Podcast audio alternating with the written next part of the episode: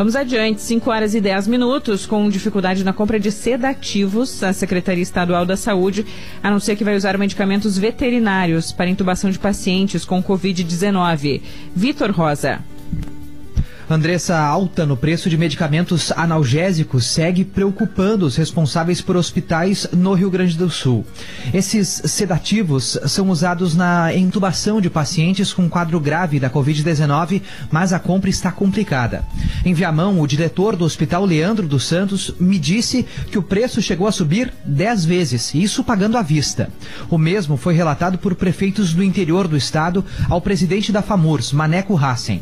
Ele comentou que em Laje o Hospital Bruno Born pagava 12 reais por uma ampola antes da pandemia.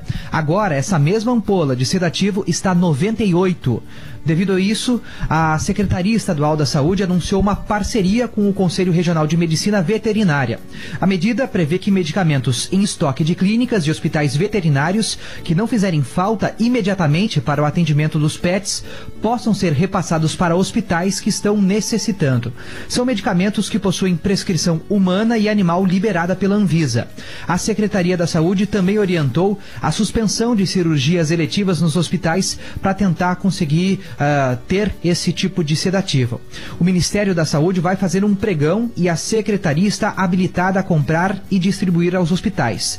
Por fim, Andressa, o Estado também está em tratativas com o Uruguai para ver se aquele país tem estoques disponíveis para repassar ao Estado. 5 horas e